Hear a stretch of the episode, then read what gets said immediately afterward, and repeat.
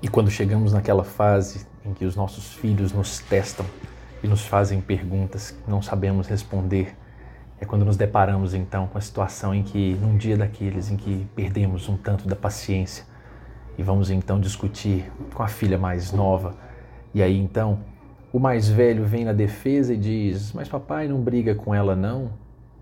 Ela não fez nada. E aí, claro que você vai dizer que ela fez, você estava no dia irritado e vai tentar confrontar e mostrar que você tem a razão naquela hora. E o mais velho então lhe diz: Não, papai, perdoa ela. Aliás, eu nem sei por que, que o senhor está nervoso, ela não fez nada. É aquela hora então que nós precisamos nos questionar e nos perguntar de verdade: quantas vezes a gente vai precisar perdoar numa vida? Quantas vezes a gente vai precisar ser perdoado numa vida? A pergunta de hoje ela vem escancarar de forma muito clara exatamente quantas vezes que nós vamos nos colocar na posição de pedir de verdade perdão a alguém e, e pedir com humildade também a alguém que nos perdoe, sem ser por aquela obrigação, sem ser por aquela obrigação de se sentir humilhado ao fazê-lo, ou porque eu tenho que fazer isso, e não porque meu coração me chama a fazê-lo.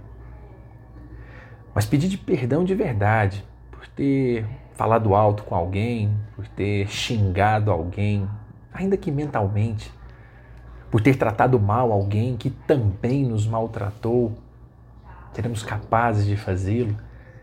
Esse pedir perdão que nos testa de verdade, se somos capazes de mostrar a outra face, agirmos diferente do que fazem conosco, ou se nós somos exatamente cruéis e rudes como o mundo é conosco tantas vezes.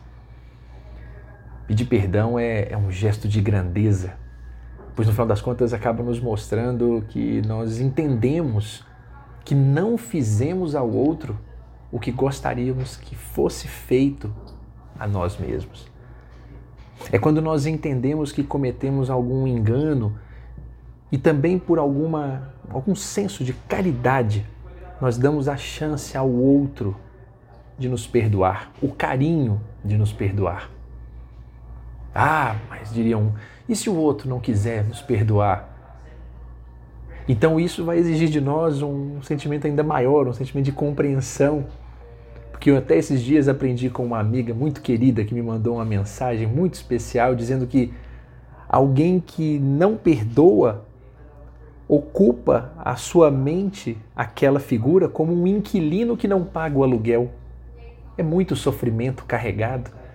Então que pena que o outro não nos perdoa. Por outro lado, aquele que deve perdoar, será que nós somos capazes de perdoar de verdade?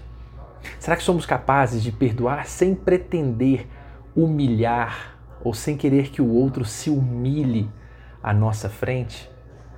É por esse motivo, quando pensamos assim, é que a gente vai entender de verdade o sentido da palavra humildade.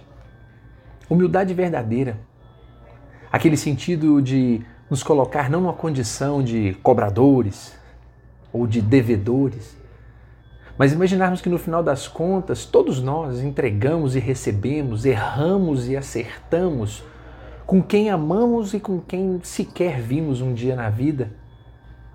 Então, obviamente, temos a oportunidade de avaliarmos se somos mesmo pessoas humildes.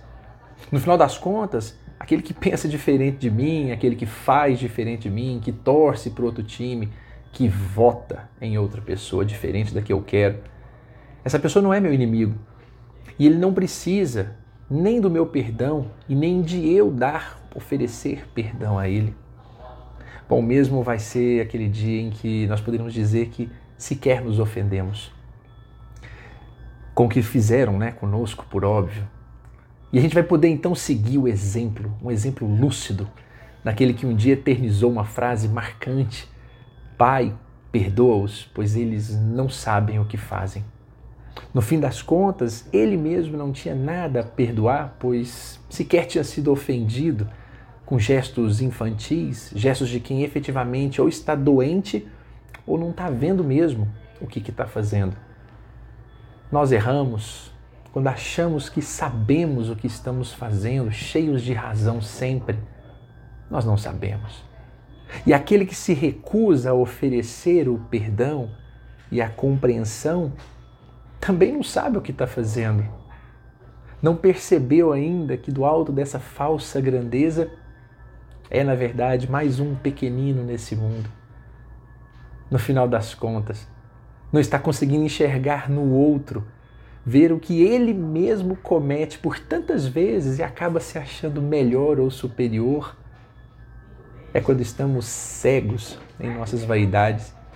Por isso a importância de sabermos olhar com um pouco mais de compreensão, porque no final das contas, quando achamos que temos muito a compreender, muito a perdoar, os outros também estão nos observando, nos compreendendo e nos perdoando. É por isso que, certamente, quando escuto meu filho me perguntar: Papai, por que você não perdoa ela? Aliás, eu nem sei por que, o senhor está tão irritado. Ela não fez nada. É bom que nós pensemos com carinho quando achamos que devemos perdoar o outro. Nós talvez tenhamos que ser perdoados também. Um forte abraço e vamos aprender de verdade a perdoar com essa humildade a que fomos convidados um dia a pensar a respeito.